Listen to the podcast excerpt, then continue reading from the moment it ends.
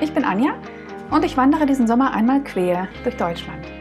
Dabei spreche ich mit Menschen, die mir ihre Lieblingsorte verraten, irgendwo zwischen Dresden und Köln. Ich bin unterwegs, um Verbindungen zu finden, von unbekannt zu bekannt, von die zu wir und von Orten zu Lieblingsorten. Schön, dass du dabei bist.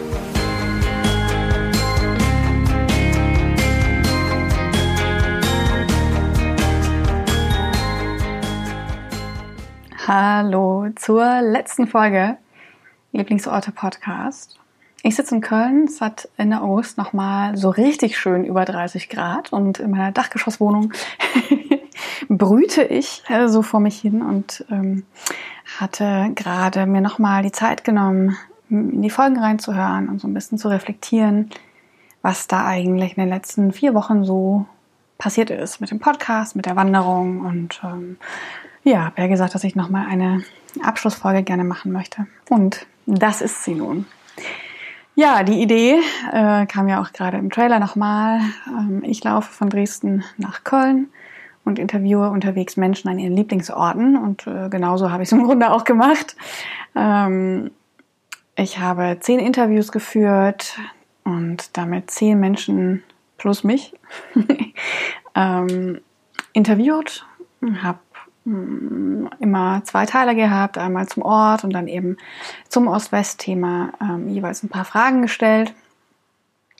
Ähm, ja, und habe ganz viele verschiedene Orte kennengelernt, also ganz unterschiedliche Facetten, ähm, wie Orte sein können. Und ähm, ja, die Reise war halb so lang wie letztes Jahr. 685 Kilometer hatte ich auf der Uhr am Ende und äh, gefühlt aber doppelt so schwer. was dran liegen kann, dass es erst kürzlich war und vielleicht ich mich einfach nicht mehr so gut dran erinnere, wie es letztes Jahr war. Aber ähm, ja, an so richtige Wanderkrisen kann ich mich eigentlich nicht erinnern und das war schon, ähm, ja, das war schon hart, aber irgendwie auch wichtig und eben Teil der Reise. Und ähm, als ich jetzt gerade durch die Wanderung ein bisschen gegangen bin und mir überlegt habe, was habe ich eigentlich da so mitgenommen, ähm, dann steht das ganz oben, nämlich diese Erkenntnis, dass ich doch verwurzelter bin, als ich dachte in diesem Osten, in diesem geografischen Osten, der es ja heute irgendwie noch ist. Ähm, das war mir nicht so bewusst und das ist doch eine Erkenntnis, die äh, auf irgendeine Art und Weise wertvoll ist. Was auch immer ich damit mache, ist ja erstmal egal, was ich damit mache, aber es war mir nicht so bewusst. Und ähm, ich denke, dass da auch meine Krise nach der Hälfte ungefähr durchaus ähm, ja auch da so ihre, ihre Ursprünge hatte. Genau, ich habe in der Vorbereitung ja auch gesagt, von wir, äh, von die zu wir ähm, möchte ich gerne in den Interviews kommen. Also nicht mehr die Ossis, sondern eben ja wir. Was können wir tun? Ähm, und das ist jetzt keine neue Erkenntnis, aber einfach nochmal bestätigt. Das ist eine ganz, ganz vielschichtige Frage. Ähm, und gerade ganz am Anfang habe ich mich ja viel mit auseinandergesetzt, mit so Schwarz-Weiß und, und Klischees und sowas und auch in einem der Interview kam es auch nochmal, dass dieses Schwarz-Weiß-Denken eigentlich Gift äh, für die Diskussion ist. Ähm, ich äh, klammere jetzt mal die ganze politische Diskussion aus, die ja gerade auch aktuell ist im Hinblick auf die Landtagswahlen. Ne? Aber ja, es ist eine vielschichtige Frage und es braucht Geduld. Es braucht ähm, Geduld, es braucht Offenheit und es braucht auch ein Bewusstsein dafür, dass da was ist und dass es da auf einer der beiden Seiten eine, ähm, ja, einen Schmerzpunkt gibt. Und den zu ignorieren ähm, ist nicht richtig. So. Ja, eine andere Erkenntnis, die so für mich aus diesem Thema Orte und Räume kommt, ähm, was für eine Energie und was für eine Prägung jeder Ort erzeugt. Ob ich den nun selber schaffe oder ob ich den, ob er mich findet oder ich ihn finde oder wie auch immer. Ähm, wie sehr das doch prägt, ja, also die Umgebung und äh, ob es jetzt vier Räume sind oder äh, vier, Quatsch, vier Wände sind. ähm, oder ob es wie in meinem Fall sowas wie das grüne Band ist oder ob es ein Wagenplatz ist oder eine Kirche, das ist egal. Das ähm, ja, hat eine ganz bestimmte Energie und einen Einfluss auf, ähm, auf die Menschen, die sich dort bewegen. Ja? Und auch setzt auch ganz viel Potenzial frei, kreativ zu werden. Das war ja ein Siegen, auch einem ähm, äh, Freiraum Siegen so stark, ne? dass ähm, man dort kreativ werden kann, gemeinsam was anpacken kann, wie in Weimar in der alten Feuerwache.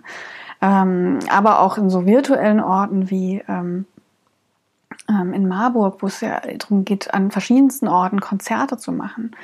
Ähm, ja, das ist ein das ist eine Klammer, die ganz viel freisetzt. Und das fand ich total spannend und faszinierend und unendlich groß. Und ich habe da auch große Lust, ähm, weiterzumachen und mehr kennenzulernen. Und äh, ja, weil ich auch das Gefühl hatte, einfach über diese Interviews auch viel verbundener zu sein mit dieser, mit dieser Reise. Vielleicht hat das die Reise aber auch gleichzeitig sehr, sehr ähm, schwer gemacht. Das kann auch sein, weil ich natürlich sehr ähm, mehr, viel mehr darüber reflektiert habe, über andere Dinge reflektieren musste und mich eindenken musste, als ich das ähm, einfach nur beim Wandern äh, mache. Ne? Und deswegen auch so meine Learnings, meine Erkenntnisse zum Thema Podcast. War ja mein erster Podcast. Ich wollte unbedingt mal einen machen, äh, weil ich da wirklich mega Bock drauf hatte. Aber ich wollte jetzt auch nicht den 18.000. Hier sind meine Lebenserkenntnisse äh, Podcast. Da habe ich einfach nichts zu erzählen. Ähm, ähm, erzeugen. Deswegen war das so mein Anlass über die Wanderung äh, diesen Podcast zu machen. Und ähm, ja, das war okay. Ähm, ich glaube, das ist äh, für mich war das genau richtig zu dem Zeitpunkt. Äh, nichtsdestotrotz werde ich ähm, den Lieblingsorte-Podcast und meine, meine Wanderungen, äh, die ich ja unter Frau läuft allein so ein bisschen begleite, zukünftig nicht mehr miteinander verbinden. Habe das auch schon auf Instagram getrennt voneinander. Ähm, gibt es also zwei Accounts. Ist ein bisschen schizophren, aber so ist das eben. das kann ich ab.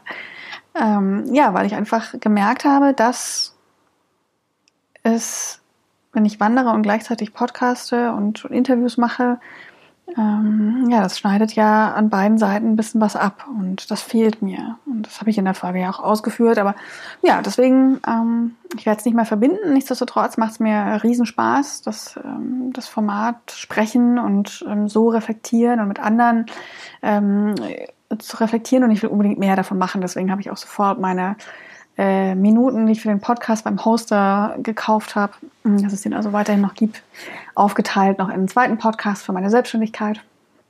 Und da ist zwar noch nichts da, aber da wird äh, demnächst viel kommen. Ich mache ja Workshops und sowas, genau. Deswegen wird es dann demnächst auch den Workshop-Macher-Podcast geben mit äh, ganz anderen Themen natürlich, aber genau, mir macht das riesen Spaß und ich habe einfach äh, Lust drauf, das weiterzumachen. Und ähm, ja, wenn jemand Ideen hat, natürlich auch gerne melden. Ähm, das ist irgendwie gerade was, was mich total äh, inspiriert. So, dieses Format. Genau, und dann die Frage, wie geht's mit dem Podcast weiter? Ähm, auf der Wanderung hatte ich äh, noch so einen kurzen, kurzen Erleuchtungsmoment. Äh, ich könnte natürlich auch äh, über Lieblingssorten sprechen. Ich bin ja so ein ähm, Eisfreak. Das ist, glaube ich, ein bisschen rausgekommen, weil ich eigentlich immer wenn ich irgendwo bin, immer Eis esse und auch selber Eis lange gemacht habe. Ähm, Lieblingssorten äh, wäre auch noch so eine Abvariante von Lieblingsorte. Mal gucken, ob ich noch einen dritten, ein drittes Format aufmache oder ob ich Sonderfolgen bei Lieblingsorte draus mache. Mal schauen. Ähm, genau, aber das war eher so eine ähm, ja, Seitenidee, Sidekick quasi. Äh, das wird auf jeden Fall weitergehen. Ich habe es ja als Staffel angelegt. Das ist jetzt das Ende der ersten Staffel und es wird eine zweite, dritte, wie auch immer, wie viel es geben wird. Aber es wird weitere Staffeln geben. Ich werde es immer so machen, dass ich es ähm, tatsächlich immer als Projekte mache. So, so ticke ich und so funktioniere ich auch, dass ich das eben nicht kontinuierlich mache, ähm, sondern als Projekt aufsetze. So ähnlich wie es eben jetzt war mit äh, von Dresden nach Köln laufen, ähm, wird es eine andere andere Klammer bekommen. Und ich habe da ganz viele Ideen ähm, so von Ost nach West ist natürlich so ein Metathema, was mich persönlich beschäftigt. Das kam, glaube ich, definitiv aus dem Podcast raus. Ich kann es natürlich auch umdrehen und mal von West nach Ost laufen. Ich kann das jedes Jahr in irgendeiner Form machen. Äh, das Land ist ja groß. Ähm, ich kann es auch äh, multiplizieren und äh, mal mir anschauen, was machen eigentlich Kölns Partnerstädte im Osten. Ähm, da gibt es ganz viele Ideen, zum Beispiel Kyoto. Warum nicht so weit in den Osten gehen. ich habe gestern mal auf Google Maps geschaut, wie weit, äh, wie lange man eigentlich laufen müsste. Und Google Maps hat 105 Tage. Und äh, nur zum Vergleich, wenn man äh, die Distanz äh, auf Google Maps eingibt, ähm, Dresden-Köln, dann sagt es, glaube ich, vier Tage. Also, ne, weil Google natürlich denkt, dass man ja 24 Stunden durchläuft, ist ja klar. Also, wenn ich 24 Stunden durchlaufen würde, dann äh, könnte ich äh, in 105 Tagen nach Kyoto laufen. Mal schauen, das ist ein Langzeitziel. Aber vielleicht äh, in irgendeinem anderen Format äh, werde ich irgendwie diese Klammer Ost-West hm, weitermachen oder auch ganz aufbrechen. Ich weiß noch nicht. Es gibt unheimlich viele Möglichkeiten. Wenn ihr da Ideen habt, genau, dann haut mich einfach an. Äh, weiter wird es auf jeden Fall gehen. Ein paar Ideen habe ich und ähm, genau wann und so weiter weiß ich nicht. Es ist ja ein Privatprojekt, ähm, deswegen ist das natürlich auch so eine Sache. Ähm, ich muss das mit meiner Selbstständigkeit und auch mit der Kohle ähm, alles so sortieren, dass das für mich auch Sinn macht. Ähm, genau.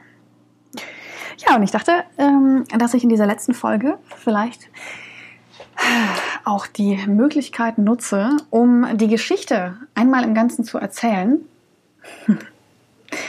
Und das ist dann eben auch der Abschluss dieser ersten Staffel. Es gibt ja eine Geschichte, die ich von Ort zu Ort ähm, getragen habe, die ist ganz anders geworden, als ich ähm, mir das irgendwie gedacht habe. Oder ich habe mir eigentlich gar nicht so viel dazu gedacht, aber ähm, die ist ganz anders geworden und das ist auch genau richtig so.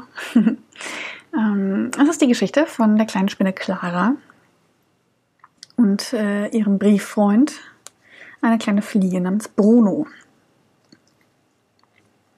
Ich schreibe das Jahr 1989. Die kleine Spinne Clara beobachtet in Dresden das Geschehen und die Menschen und auch ihre, ja, ihre äh, Brieffreundschaft nach Köln. Eine Fliege namens Bruno, ähm, die tut das genauso. Und die schauen sich um, die schauen die Umgebung an, die kriegen da ganz viel mit, was da passiert, was da an Umbrüchen passiert. Die entdecken viel, die lernen viel. Und die schauen auch an sie selbst mal herunter und, ja, und reflektieren, wie sie in ihrer Umgebung sind. Sie schauen mal in sich selbst hinein und äh, schauen auch, was da so in sich, in ihnen jeweils stattfindet. Und das ist ganz erstaunlich und für uns Menschen kaum zu begreifen, weil die eine ganz andere Wahrnehmung der Situation natürlich haben. Ja, und dann ist es so, äh, dass sie natürlich auch begreifen, wir können jetzt mal aufeinander zugehen. Ja, jetzt äh, ist ja auch der Raum da und äh, die Mauer weg. So, und sie beschließen gleichzeitig, ähm, dass sie sich besuchen gehen wollen. Kontakt haben sie ja schon immer gehabt, ähm, aber konnten sich eben noch nie sehen. Sie haben ihm Briefe geschrieben. Und der Moment ist jetzt da.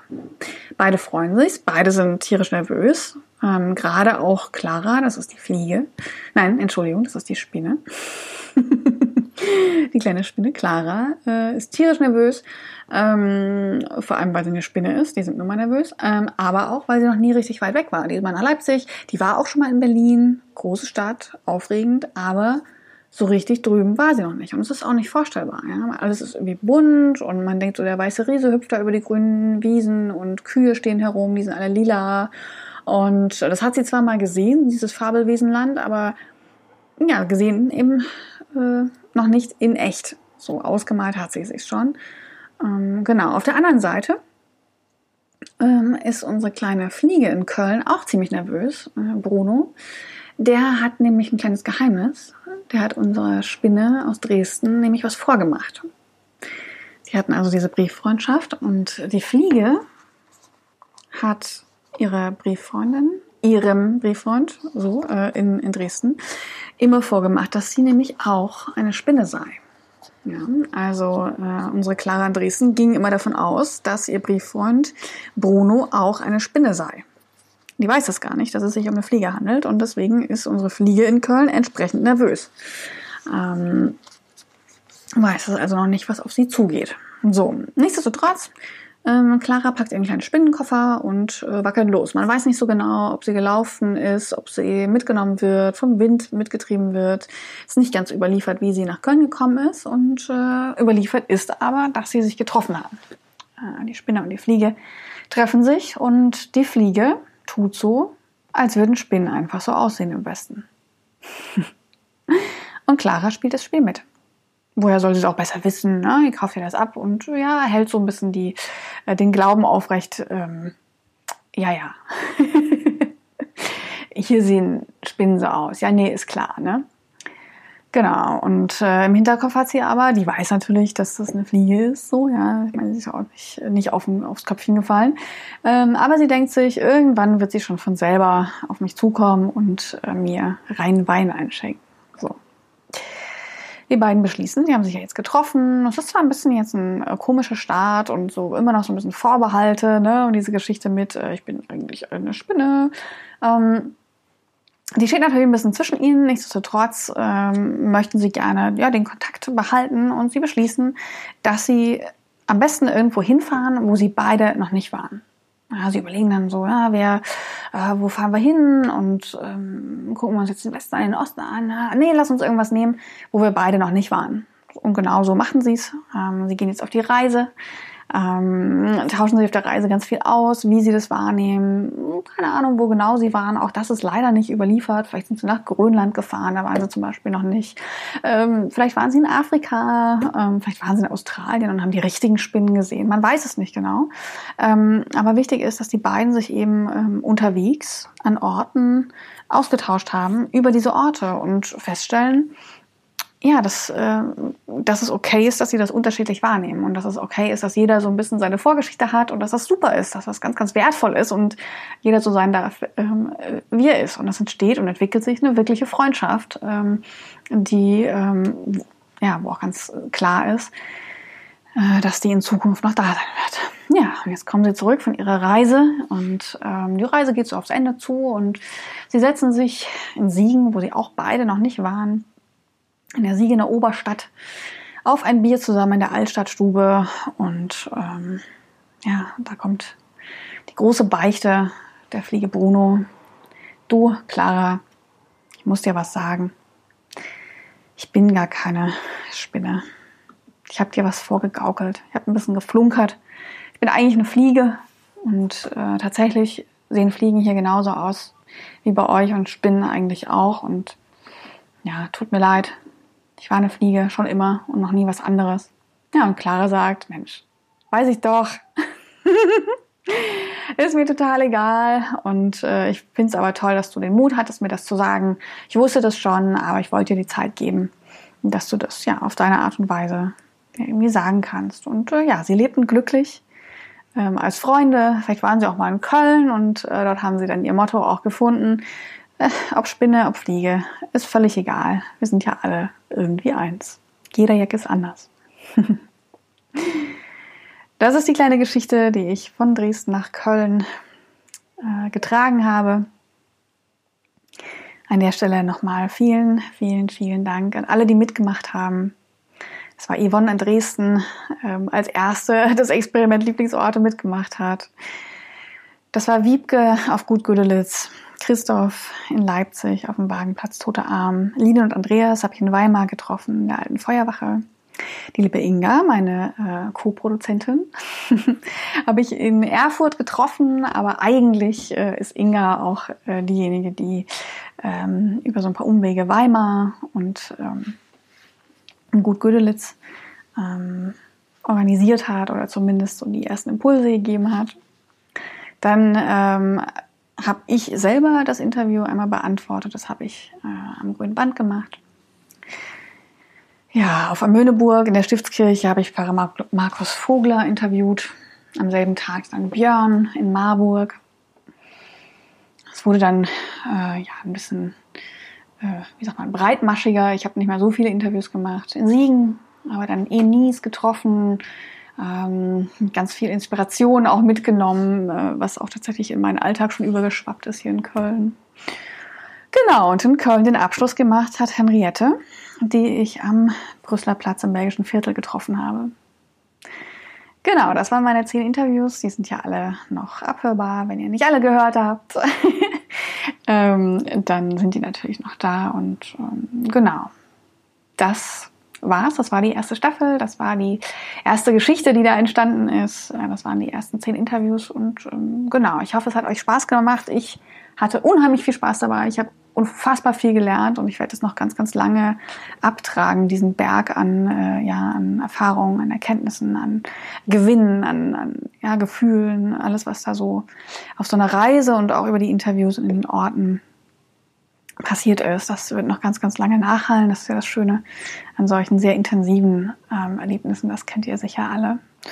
Und ja, wenn ihr Ideen habt, wenn ihr Wünsche habt, wenn ihr Fragen habt, wenn ihr Feedback habt, wenn ihr gerne äh, ja, irgendwas loswerden wollt zum Podcast, dann ähm, ja, tut das gerne.